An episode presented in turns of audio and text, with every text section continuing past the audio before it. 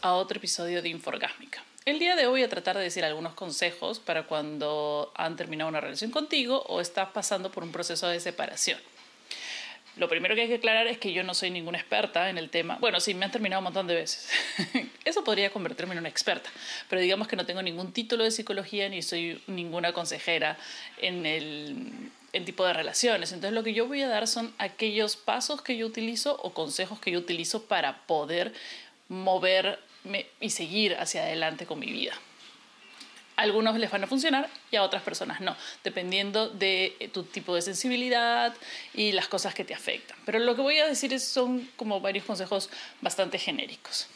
Entonces, bueno, han terminado una relación. La has terminado tú, la ha terminado la otra persona. Eso en este momento no importa mucho. Lo primero que tienes que hacer es admitirlo y decir, ok, esto se terminó. Eh, es un poquito como quitarse cera de depilación, es como una cosa muy fuerte porque mucha gente quiere estar enfrascada en una relación. Pero si, por ejemplo, la otra persona que te terminó, tú tienes que respetar la decisión también de la otra persona. Te puede doler como mierda, te puede sentir que no es justo porque tu visión de la relación es otra y no estás en los pies de esta persona. Entonces, también tienes que tener un poco de empatía de esta persona que decidió terminar, no le estaba pasando bien, eh, necesita otras cosas. Eh, eh, y todo aquel proceso mental por el cual puede estar pasando esta persona, que no tiene mucho que ver contigo tampoco, porque son procesos mentales de cada uno. Entonces, una vez que tú dices, ok, esto terminó, o sea, me han terminado, eh, eh, me voy a separar. Eh, qué sé yo, empiezas a hacer el primer pasito, el primer pasito para poder recuperarte a ti mismo. El segundo es reconocer el, el, sentimiento que tienes, saber qué es lo que estás sintiendo en este momento. ¿Sientes alivio? ¿Sientes tristeza? ¿Sientes rabia? ¿Sientes depresión?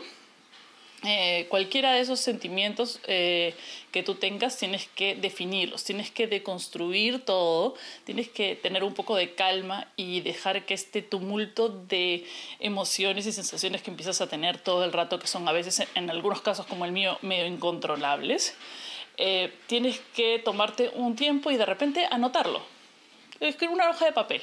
¿Qué estoy sintiendo? O sea, cuando te sientes, de repente estás, eh, algo te está pasando y te acuerdas de la relación, te acuerdas de esa persona, anota, ¿qué estoy sintiendo? Estoy sintiendo rabia, estoy sintiendo miedo, estoy sintiendo eh, soledad, estoy sintiendo ansiedad. ¿Qué es lo que estás sintiendo? ¿Para qué? Para que puedas analizar eh, en base a esta deconstrucción de tus emociones, ¿por qué? ¿Por qué lo estoy sintiendo? Y empiezas a analizarte a ti mismo o misma. Entonces, por ejemplo, desde de repente eh, en algún momento tú sientes rabia hacia la otra persona, como odio hacia la otra persona, dices, ¿por qué?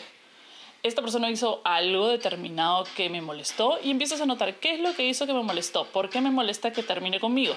Me molesta que termine conmigo porque lo amaba, porque era una cosa maravillosa y era el objetivo de mi vida. Lamentablemente el amor no es de uno solo, tienen que participar dos y si la otra persona no está en el mismo nivel, entonces no funciona porque siento rabia, porque me da envidia, envidia que esta persona puede moverse en su vida, eh, seguir con su vida, me da eh, celos, em, qué sé yo. Entonces empiezas a notar, empiezas a notar por qué realmente eh, te está afectando es importante saber por qué y por qué vamos a llegar al, trasfondo de todo eso para que entiendas que no mucho tiene que ver con la otra persona, sino tiene que ver con tus propias experiencias.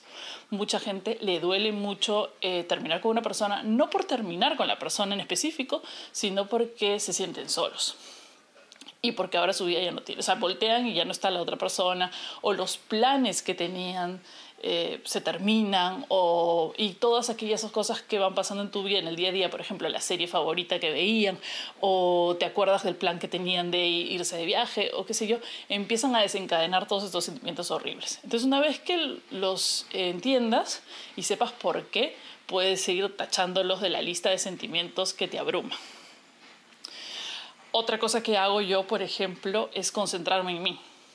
Y creo que muchas personas también lo hacen. Muchas personas eh, tienen cambios de look, eh, empiezan a hacer, eh, tienen un hobby nuevo, empiezan a aprender algo nuevo y qué sé yo, sí, porque El problema de muchas relaciones es que llenamos los huecos que nosotros tenemos como personas o en nuestra vida con otra persona.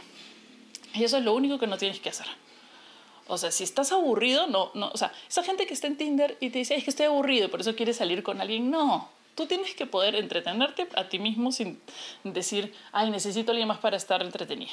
Tú puedes tienes que poder seguir con tu vida sin necesitar a otra persona. Tú puedes, eh, o sea, no necesitas a nadie más. Ese es el, en líneas generales. Uno está con alguien porque quiere. Entonces, si esa persona a la hora de irse deja un vacío que no estaba completo, el problema es que tú no estás completo. Entonces, podrías utilizar estos momentos en tratar de ver qué es lo que te falta a ti. Eh, qué es lo que tú necesitas para completarte a ti mismo. Necesitas este, estudiar otra cosa, necesitas salirte de tu trabajo de repente, necesitas darte a ti un cambio para subir el autoestima. Sobre todo, el autoestima es muy importante porque es lo que más queda afectado durante un rompimiento. Porque afecta tu autoestima psicológica, emocional y física, porque no sabes cuál de esas tres cosas es la que está fallando. El otro no puede decirte ciencia cierta eh, realmente qué es lo que lo hace, le hace terminar contigo, te puede decir a grandes rasgos, pero no te va a decir, mira, la verdad es que porque tienes la pata chueca, o no sé, pues cualquier soncera que se me puede ocurrir en ese momento, o porque dejas los platos en el lavadero. Son generalmente un conjunto de cosas. Entonces, como son un conjunto de cosas, también te afecta a ti este conjunto de cosas a nivel de autoestima. Entonces, tratar de enfocarte a ti mismo en hacer cosas para elevar ese autoestima. Otro de los puntos que es, creo que el más importante debe haber dicho al comienzo, es si estás pasando, si es una persona que sufre de depresión, ansiedad o cualquier otro tema psicológico de por medio y una, un rompimiento te afecta mucho más. A mí me sucede, o sea, a mí cuando terminan conmigo, me gostean, cualquier cosa, tengo una depresión muy grande, es regresar a terapia. La terapia es muy importante porque tienes una persona con a la que conversar que no conoce a esta otra persona, o sea, no es como un amigo que te va a decir, ay, felizmente terminaste, o bueno, ya olvídalo, o, de repente no se va a enfocar en tus problemas. Y el psicólogo te va a decir realmente que la otra persona no importa, importa tu relación con la persona o tu relación con este rompimiento y lo que hace la psicología es tratar de enfocarte en ti, en cómo ayudarte a ti y cómo a través de tú descubrirte a ti misma de por qué te molestan las cosas, poder solucionarlas. Eso es una de las grandes cosas de la psicología. Y, y, en los rompimientos es bastante importante. O sea, eh, como dije en el, segundo consejo, es ubicar qué es lo que te ha molestado. ¿Por, qué estás triste? ¿Por qué estás deprimido? ¿Por qué? Es, por eso, es por eso que considero que una de las pilares importantes para todas las personas, sobre todo las que sufren mucho con las cosas, no es ir buscando consejos eh, de repente de amigos o cosas así. Esos te pueden ayudar, pueden pasar el momento y te pueden servir. Hay gente que da consejos muy bien, pero yo creo, creo que ir a terapia es una cosa muy importante. Ahí en terapia te enseñan no a tratar con esta emoción en el momento de rompimiento específica, sino a ver en ti por qué generalmente te molesta. Y mucha gente que siempre sufre cuando termina una relación se dará cuenta que es casi el mismo proceso. Siempre le pasa, me gustean o no sé qué, a mí me pasa, o sea, siempre paso por el mismo proceso. Me, me deprimo, me molesto y paso la página una cosa así. Entonces, eh, en la psicología te va a... Um, lo que vas a hacer es tratar de analizar por qué te sientes así en esta relación o por qué que terminen contigo, independientemente de la persona que terminó contigo, te sientes a ti. Así. Y manejarlo y saber y empezar a decir, uy, esto me va a poner así.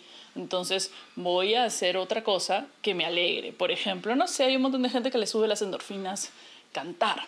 Entonces, si tú ya sabes que ahora va a venir el la parte dolorosa del asunto, eh, practicar canto, practicar tu canto, porque eso libera las endorfinas. En mi caso es caminar.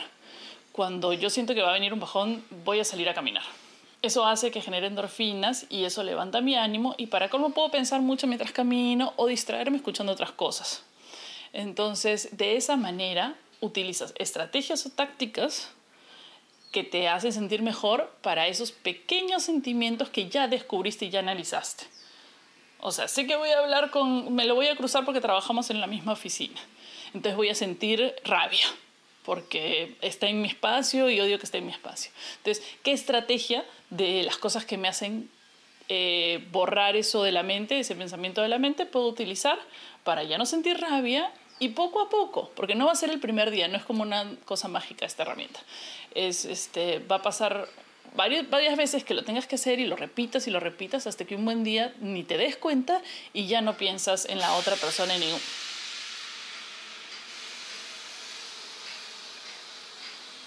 Eso fue un camión. En fin. Entonces, una vez que utilices esas estrategias, van a pasar días y días y en algún momento vas a sentirte mejor y un buen día ya te das cuenta que no has pensado en esa persona en ningún momento del día y ya estás en otro lado. Otra estrategia, y es la última, porque no a muchos les funciona o no es muy saludable tampoco, es la de salir con otras personas. Amigos también, eh, o salir con otras personas no, en el, no, no para este, tratar de conseguir una nueva pareja, eso todo lo contrario. Pero a veces ayuda ver otros, a otras personas o conocer gente nueva, que te dé otra perspectiva de las cosas. Aunque eso, dependiendo de la gente, hay gente que se mueve muy rápido y sale al toque y le funciona. Pero es como poner una especie de curita en una herida que no ha sanado tan bien. Hay que tenerlo en cuenta. Bueno, no sé qué piensan de esto, me dejan sus comentarios o me escriben a mis redes sociales, arroba Marianitra en Facebook e Instagram y eh, nos vemos en el siguiente episodio de Inforgámica.